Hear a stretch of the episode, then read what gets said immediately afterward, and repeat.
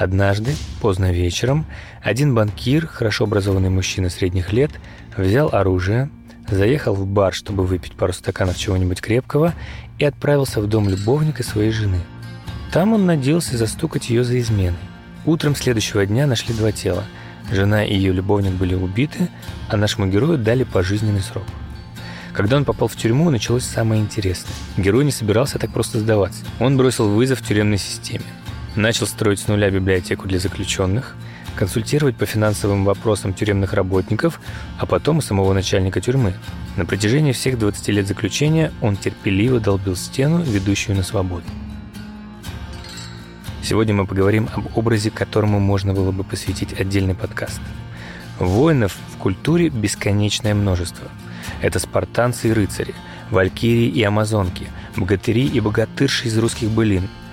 Главный герой истории, который я начал рассказывать в начале этого выпуска, тоже воин. Давайте разберемся, как бескомпромиссность и установка на борьбу может помочь в реальной жизни, а как навредить.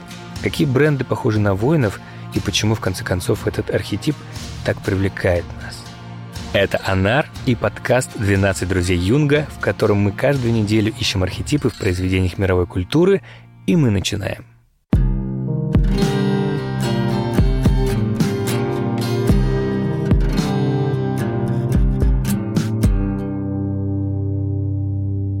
Воин в реальной жизни – это кто? Представьте себе спортсмена, который тренируется по расписанию в течение многих лет ради победы в соревнованиях, или астронавта, который летит в космос, чтобы выполнить свою миссию. Но можно так далеко и не ходить. Возможно, вы или кто-то из ваших коллег по офису тоже воин. У воинов есть отличительная черта. Они всегда рвутся в бой и пытаются взять на себя дополнительные обязанности. Их цель — лучший результат, поэтому они так любят все переводить в цифры и подсчитывать. Им не нужен лишний креатив, если он не помогает добиться цели. Даже если все только что сказанное не про вас, вспомните себя, когда перед вами стояла сложная задача, когда вы проходили вступительные испытания в ВУЗ или на новую работу, хотели победить в конкурсе или накачать кубики. Скорее всего, в этот момент у вас проявилась решительность и желание достичь цели во что бы то ни стало. Это и есть архетип воина, или, как его еще называют, архетип героя. Меня зовут Трофимов Валерий Николаевич. Я по базовому образованию врач-психиатр со специализацией в экспертизе. Ну, а в дальнейшем учился на психотерапевта и, э, наконец, на юнгианского аналитика. Вот сейчас я являюсь директором Института аналитической психологии и президентом Ассоциации аналитических психологов России. Герой – это вообще некий центральный персонаж сказки, какого-нибудь произведения, за которым мы следим, потому что нам интересно следить за его эволюцией. И есть представление в юнганской психологии, это вот эффективный протагонист, это тот герой, который больше всего меняется к концу повествования. Может быть, он никаких подвигов и не совершал, но он меняет свою точку зрения, свое мировоззрение он меняет, ментальную оптику он меняет. И нам интересно следить за этим сюжетом, конечно же. Да? Ну, а если мы говорим про воина, то, скорее всего, это роль. У нее тоже есть корни. Ну, вспомним Станислава Грофа, который проводил эксперименты. И вот он выяснил, что есть э, третья матрица. Она коррелирует с э, процессами в родах. И это матрица движения в родовых путях. Э, у этой матрицы есть условно позитивная сторона, то есть человек движется в родовых путях, он там пробивается на свет Божий, да, но при этом он представляет опасность и для себя, и для матери, потому что бывают разрывы и так далее. И вот те люди, у которых эта матрица актуализирована, они, как правило, попадают в сюжеты, где очень много элементов борьбы с кем-нибудь они там борются. Ну, партизане, революции делают какие-нибудь, там такое вот совершают, да. И очень может быть, что у них в жизни, если эта матрица актуализирована, они замечают, что они со всеми начинают бодаться, такие люди. Вот там, где можно было бы как-то найти компромисс, поступить, может быть, более деликатно, дипломатично, нет, и вот им хочется обязательно с кем-то пободаться. В таком случае в их поведении мы заметим актуализацию этого архетипа, что, опять-таки, с одной стороны, хорошо, потому что иногда действительно нужно отстаивать свои интересы, бодаться, доказывать что-то, а с другой стороны, это может быть перебором. Ну, например, они нигде не удерживаются на работе. Их все время там э, что-нибудь не устраивает. Начальство, коллеги, они везде борются за правду, в конце концов остаются без денег и в одиночестве. Такое тоже может быть, если мы говорим про теневую составляющую. Она, конечно, условно, потому что ну, есть герои, одиночки, прям мы любим следить за этим сюжетом, да, и нам кажется, что они победят весь мир. Но в реальной жизни, как правило, без кооперации ничего ни у кого не, не получается.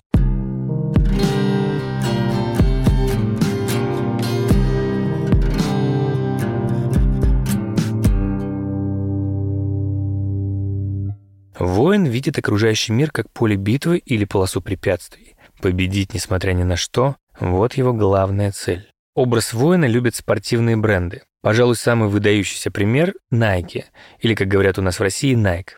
Эту компанию создавали спортсмены, которые любили бег и соревнования.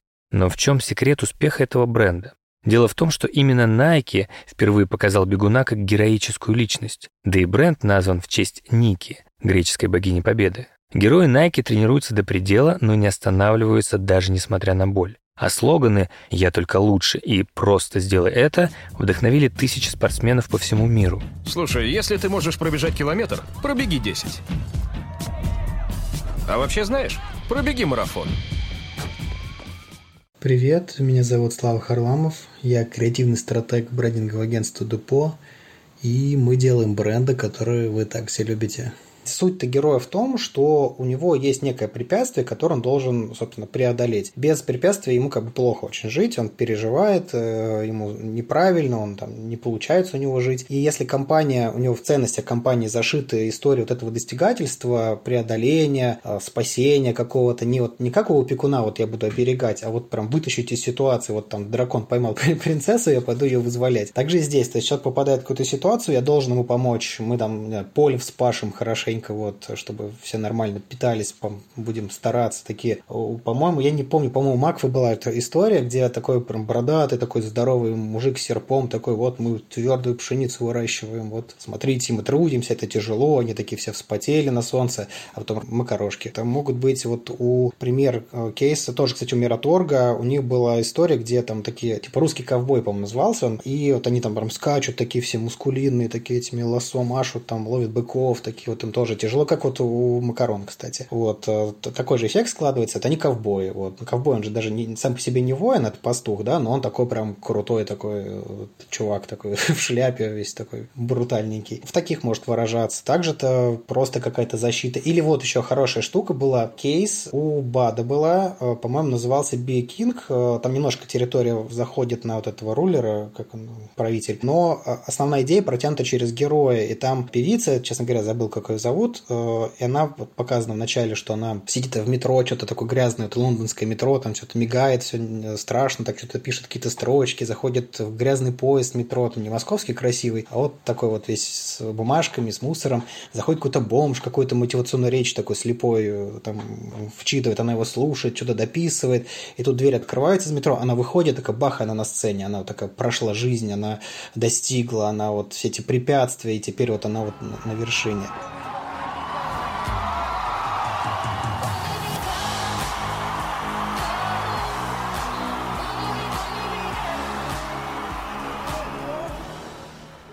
Хорошо работает на территории, где важно это подчеркнуть, э, где есть социальное напряжение с ним связано. И вот э, недавно, я год не помню, но у Nike была компания, в России была она, и назывался «На из чего же сделаны наши девчонки». И там девочка поет э, песенку вот классическую, вот эту детскую. Все слушают, такие прям там все какие-то старики в зале, такие, да-да-да, молодец, поет.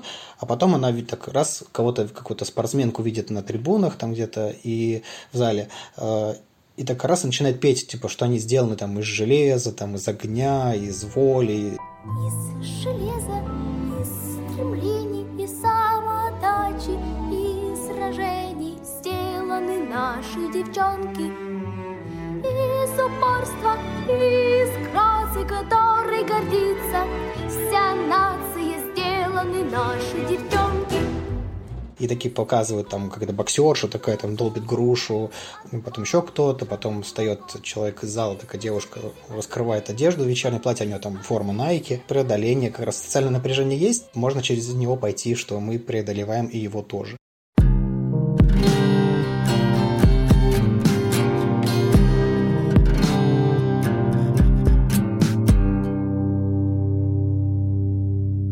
UFC, организация, которая проводит бои по смешанным единоборствам, тоже ассоциирует себя с воином. Топ-менеджмент этой компании знает про архетипы и делает все, чтобы заразить энергией борьбы и тех, кто организовывает бои, и тех, кто их смотрит. Всем привет, меня зовут Андрей Громковский, я генеральный директор UFC в России и СНГ. UFC – это крупнейшая в мире лига смешанных единоборств. Это бренд, который во многом основан на архетипе воина по Юнгу. Это идея про преодоление себя. Когда боец идет выступать в октагон, он идет туда не из ненависти к своему оппоненту, а чаще всего он идет потому, что он преодолевает себя. И это часто видно, когда после боя один боец подходит к другому, приобнимает своего оппонента, говорит какие-то слова, либо сочувствие, либо наоборот поздравляет другого с победой. А, поэтому чаще всего боевые искусства – это про уважение и про преодоление себя. А с другой стороны, одной из ценностей нашей компании является тот факт, что мы говорим, что мы все бойцы. Когда мы э, работаем, проводим турнир или организуем трансляции, или э, делаем вещи достаточно новые, революционные. Например, мы проводили бойцовский остров во время пандемии э, в Объединенных Арабских Эмиратах. Мы все говорим про себя, что мы все бойцы, и мы должны преодолевать себя каждый день для того, чтобы добиваться максимальных результатов. В этом наша миссия и одна из самых больших ценностей ценностей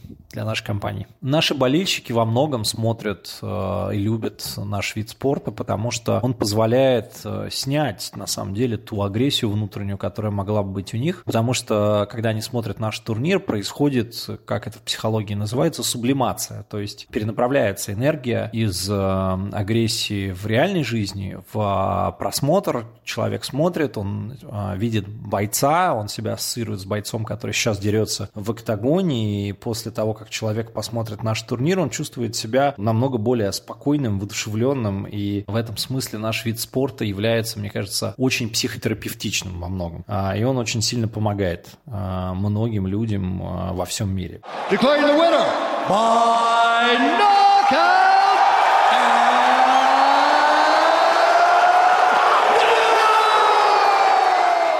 А с другой стороны, у нас есть залы спортивные UFC Gym, куда могут прийти, они есть э, в том числе в России, туда могут прийти обычные люди и заниматься, учиться боевым искусствам, тренироваться и преодолевать себя. И это тоже напрямую связано с архетипом воина, способ, на самом деле, соприкоснуться с эм, миром настоящих профессиональных спортсменов, профессиональных бойцов а, и стать на секундочку на вот тот момент, когда ты выходишь в октагон Э, стать лучше, стать сильнее себя и стать лучшей версией себя. Я не являюсь профессиональным бойцом, и у нас, на самом деле, в компании большинство людей работают, которые э, сами никогда не занимались профессионально э, боевыми искусствами. Я исповедую э, вот эту философию того, что необходимо преодолевать себя, необходимо проходить испытания. И достижение, так сказать, счастья и успеха возможно, когда человек делает над собой усилия. Потому что только через рост, через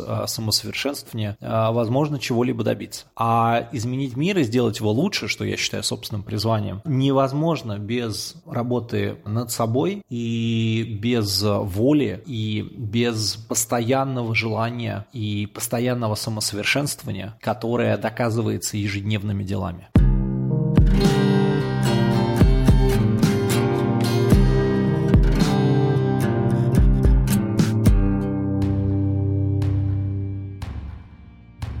Если углубиться в мифологию, станет понятно, что среди воинов достаточно как мужчин, так и женщин.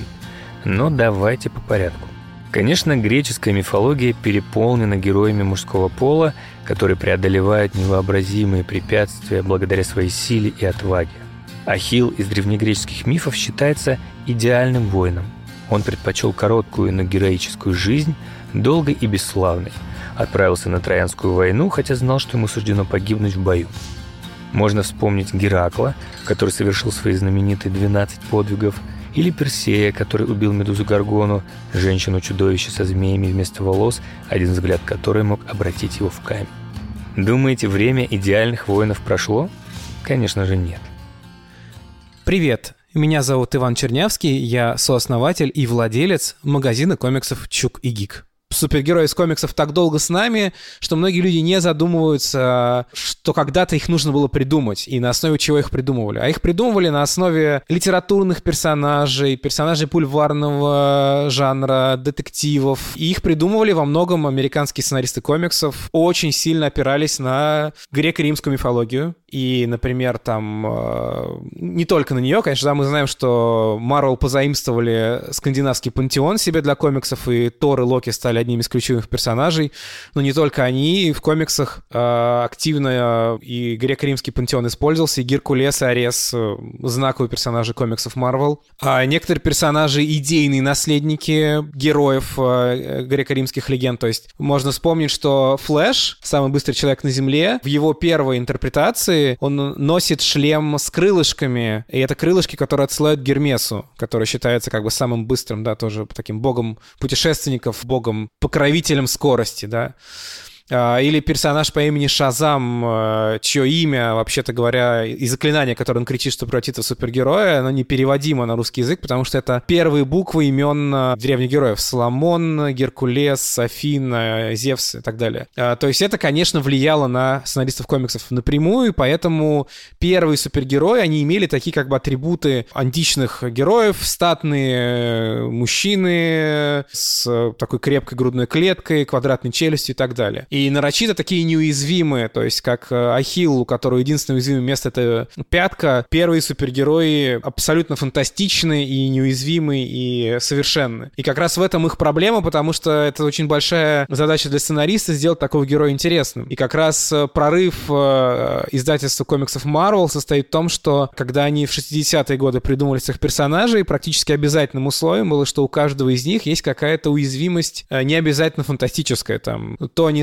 Старк, его костюм не только позволяет ему летать и стрелять, но он еще и спасает ему жизнь, и при этом не защищает его от алкоголизма. Питер Паркер э, абсолютно полный неудачник в своей жизни, когда он снимает маску супергероя, и его решение травмирует его, да, он э, неправильно распоряжается своей силой и теряет близких людей из-за этого. Там Капитан Америка, человек, вырванный из своего времени, и он не может привыкнуть к новому времени, и все его близкие умерли давно. Кстати, вот в последние десятилетия супергероями все не так просто. Нашумевший сериал «Пацаны» про плохих супергероев – еще одно тому подтверждение. В какой момент супергерои превратились из благородных воинов в практически идеальных злодеев? Есть очень простой секрет. Он заключается в том, что супергерои в э, скажем так, объектив массового внимания, по-настоящему массово вошли э, в последние пару десятилетий благодаря экранизациям, потому что каким бы ни были популярные комиксы о супергероях, например, в Соединенных Штатах Америки, это все равно по меркам страны была ниша, и по меркам всего мира это тоже было очень нишевое развлечение. А сейчас, когда фильмы об этих персонажах пожалуй, можно сказать смело, что они стали популярнее, чем оригинальный материал. Новое поколение зрителей, фанатов, оно, может быть, не осознает то, что эволюция супергеройских фильмов повторяет эволюцию супергеройских комиксов просто с большим отставанием. И то, что сейчас действительно происходит на экране, как мы это называем, деконструкция супергероя, то есть э, мы берем образ вот этого сверхчеловека, и вдруг мы начинаем лишать его божественного и придавать ему бытовое, и как бы сносить его с пьедестала, это на самом деле 30 лет назад начало происходить в американских комиксах, и этот процесс, можно сказать, даже он уже произошел, закончился, там где-то запустился по второму кругу и так далее. Но он только сейчас, он э, возможен в кино и сериалах просто потому, что люди столько времени провели с этим жанром, что они знакомы с его основами, тропами, конвенциями. Они могут не отвлекаться на какие-то сюжетные нюансы, они могут теперь просто проходить какой-то начальный этап. То есть ты не можешь показать сериал «Пацаны» человеку, который не понимает, кто такой Супермен, даже на каком-то базовом уровне. Потому что весь смысл этого сериала в том, что это извращенные, искаженные архетипы узнаваемых героев.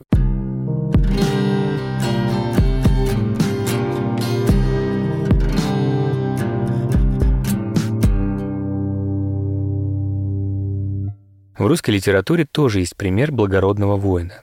Это Андрей Балконский из «Войны и мира». В начале романа Балконский бесстрашен и тщеславен. Я ничего не люблю, как только славу, любовь людскую. Смерть, раны, потеря семьи — ничто мне не страшно, говорит Балконский и едет на войну с мыслями о славе. Но архетип воина у Толстого, конечно же, преломляется по-своему. По ходу романа Балконский разочаровывается в своих старых идеях, осознает, что отношения между людьми должны строиться на милосердии и любви, и прощает измену Наташи Ростовой. К концу жизни Балконский становится более осознанным, он уже не воинственный персонаж, а тот, кто может дарить свою любовь и заботу близким. Меня зовут Екатерина Смоленская, я филолог и литературовед, а также преподаватель литературы. Что касается именно русской классики реализма, этой эпохи XIX столетия, то очень многие авторы отказываются от героизации воина. Причем они показывают это через призму самого персонажа. Хороший пример Андрей Балконский. В начале «Войны и мира» Наполеон, полководец, артиллерист, для него это эталон для подражания. То есть такой герой, на которого он стремится быть похожим всячески. Но по мере развития сюжета мы видим, что в глазах Андрея Балконского сама идея э, сражения, сама идея личной доблести, именно личной доблести, она словно утрачивает э, свой смысл. И поле Аустерлица, да, вот этот момент поворотный в сюжете и в судьбе Андрея Балконского, в его взглядах, э, он знаменует очень многое. То есть для русской литературы воин – это не столько тот, кто сражается на поле битвы, сколько тот, кто следует пути духа. То есть мы опять все равно возвращаемся в сферу духовного. Если мы возьмем творчество Достоевского, то там вообще тема воина приглушена. Мы опять-таки погружаемся вот в это духовное. В связи с чем на самом деле иногда в широкой публике, скажем так, можно услышать упрек в сторону русской литературы, что она как будто бы лишена маскулинности. Если мы сравниваем, например, воина и воительницу, то, как эти образы представлены в русской литературе, то мы увидим удивительное сходство. Все у нас про внутреннее, все у нас про какую-то другую, другую битву. Но в качестве итога хотелось бы подчеркнуть, что да, есть такие произведения, которые целиком и полностью посвящены военной тематике. Севастопольские рассказы отчасти, да. Э, Тихий Дон, конечно же, полностью. Многие советские произведения. Но если мы берем «Войну и мир», Анну Каренину, э, творчество Достоевского. Если мы берем прозу начала 20-го столетия, самое жуткое произведение о войне – это «Красный смех» Леонида Андреева. То есть мы увидим, что там либо идет развенчание военной тематики и, соответственно, образа воина, либо это просто отходит на задний план, и авторов интересует другое.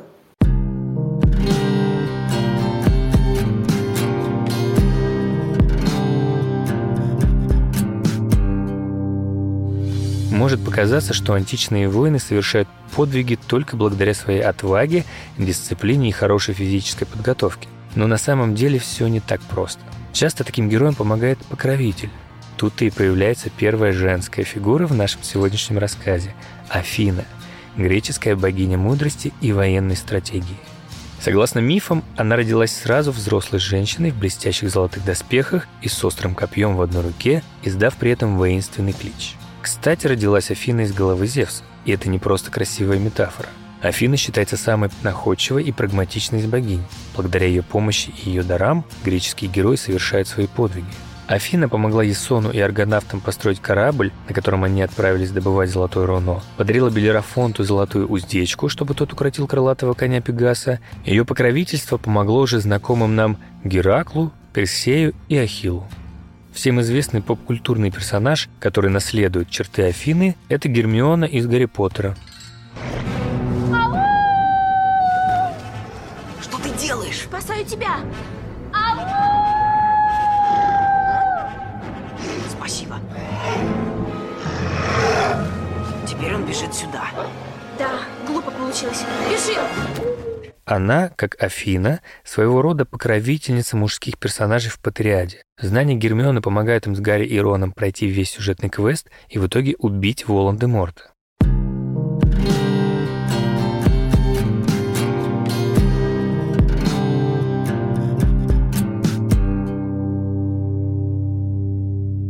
Но в греческой мифологии есть и другой женский образ. Так, кто не покровительствует мужчинам, а сражается с ними на равных. Представьте себе женщину в шлеме и со щитом. Она такая же сильная, как многие мужчины из ее окружения, а может и сильнее их. Она может уйти от погони верхом на коне, умеет метко стрелять из лука и может убить копьем. Если вы обидите ее подруг, она будет жестоко мстить. Вы уже догадались, о ком идет речь? Так можно описать амазонок. Женщин, которые жили отдельно от мужчин и повиновали своей царице. Исследователи сходятся во мнении, что амазонки действительно существовали, но до сих пор спорят о том, где именно обитали их племена. Образ девы-воительницы называют архетипическим именно потому, что он до сих пор живет в культуре. Пожалуй, самый известный пример — «Чудо-женщины» из вселенной DC. В супергеройском фильме рассказана история ее взросления. Будущую чудо-женщину Диану Прис с детства обучали боевым приемам и готовили к сражениям. Она выросла и стала принцессой амазонок, искусной и непобедимой воительницей, и в один день ей пришлось покинуть райский остров, чтобы отправиться не куда-нибудь, а на Первую мировую войну. Нельзя спасти всех в этой войне. Мы пришли сюда не за этим. Нет, я пришла сюда за этим. Если говорить о русской литературе, особенно любила образы воительниц Марина Цветаева. В своей лирике она часто использовала образы женщин-воинов, в том числе амазонок, но интерпретировала их по-своему.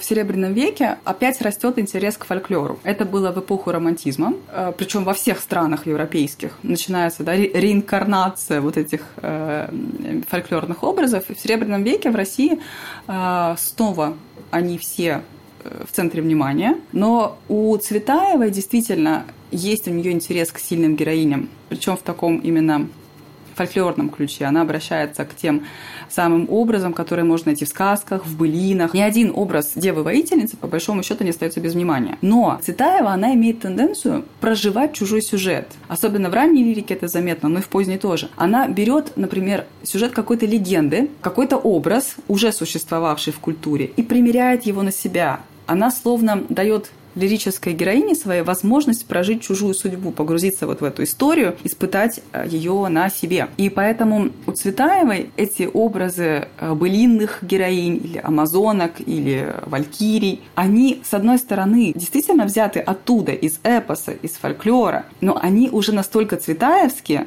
что практически ничего там вот этого первоисточника не остается. Героиня Цветаевой, она доходит до крайности во всем. Э, в частности, например, ее сила может проявляться через материнство. То есть мать, которая готова биться за свое дитя, мать, которая готова отстаивать свое женское счастье. Это я сейчас не клишированным образом, да, как то не клишированным образу прибегаю, а сама Цветаева говорит, там, возле колыб... у колыбели женское счастье мое. Вот, то есть она готова биться за, за свое естественное право быть матерью, за свое дитя. То есть здесь она буквально наполняется какой-то звериной силой. То есть это сила, которая заложена заложено в инстинкте, возможно, даже. То есть у Толстого есть изображение Наташи Ростовой как самки, но там это все воспринимается немножко даже как будто отталкивающе, потому что она погружается в быт, как-то утрачивает свою какую-то привлекательность.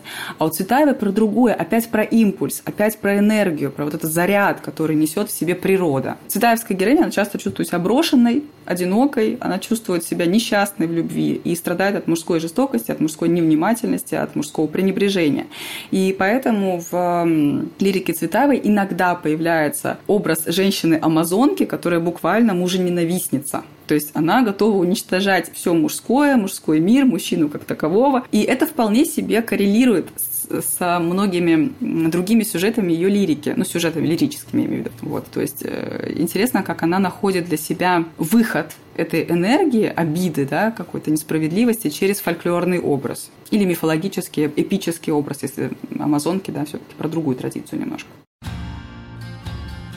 точки зрения драматургии, воин хорошо подходит на роль главного героя истории. Как мы уже поняли, воин – это тот, кто преодолевает препятствия и побеждает некую тень, или попросту зло. Продюсер и голливудский сценарист Кристофер Воглер пишет о том, что именно тень создает конфликт, за которым нам интересно наблюдать. И чем страшнее враг, тем увлекательнее история, потому что именно он заставляет героя расти и проявлять свои лучшие качества. Кстати, в этом плане воин очень похож на бунтаря. И тот, и другой борется с некими врагами и стремится изменить мир вокруг себя. Но в отличие от бунтаря, который борется против, воин сражается за.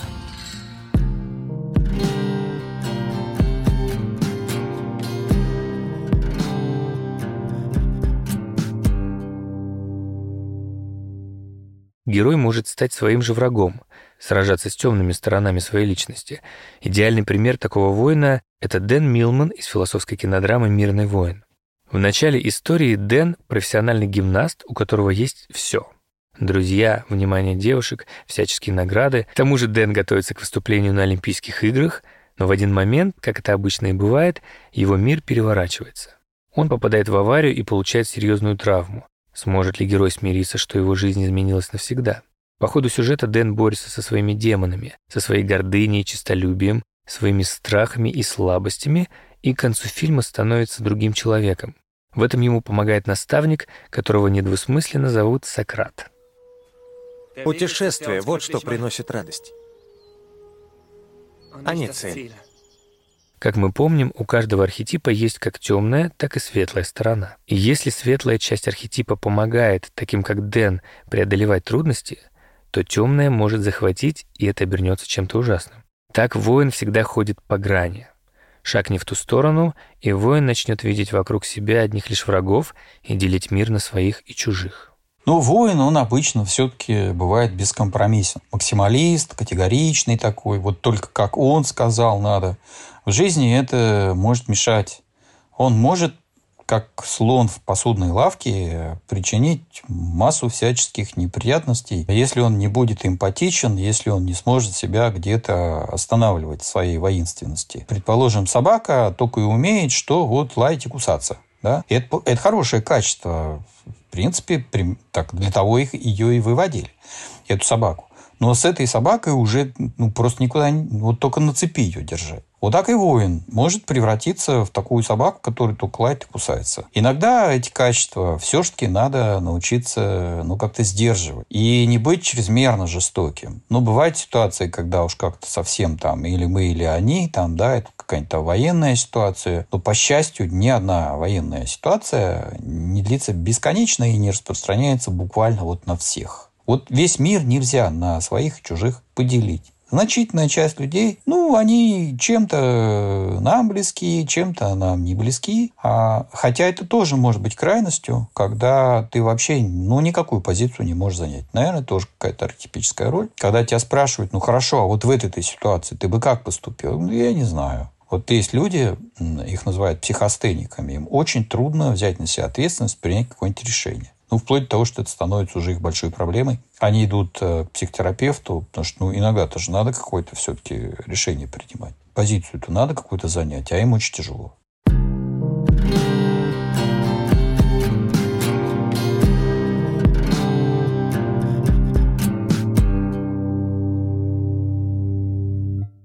А теперь вспомним историю из начала выпуска. Речь шла, конечно, об Энди Дюфрейне, главном герое побега из Шушенка. Ред, надежда – самая лучшая из вещей. Она никогда не умирает. И я надеюсь, что письмо найдет тебя в добром здравии. Твой друг, Энди. В этом персонаже, наоборот, проявлена светлая сторона архетипа воина. Он остро чувствует справедливость и защищает ее – а еще он даже в тюрьме не опускает руки и не теряет надежды когда-нибудь выйти на свободу. Но по ходу сюжета Энди Дюфрейн раскрывается не только как воин, но и как наставник. Он помогает одному из второстепенных персонажей, молодому парню Томми, сдать экзамен и получить аттестат об образовании. А другого заключенного, Реда, он мотивирует продолжать жить, несмотря на десятки лет, проведенных в тюрьме. Что происходит с героем дальше – когда он научился побеждать внешних и внутренних врагов и переходит на стадию, когда может заботиться о ком-то, кроме себя. Где эта грань между здоровой заботой и токсичной, когда забота становится вредной и для самого опекуна, и для окружающих? Поговорим об этом в следующем выпуске, который посвящен архетипу хранителя, или, как его еще называют, заботливого. А на этот раз пока.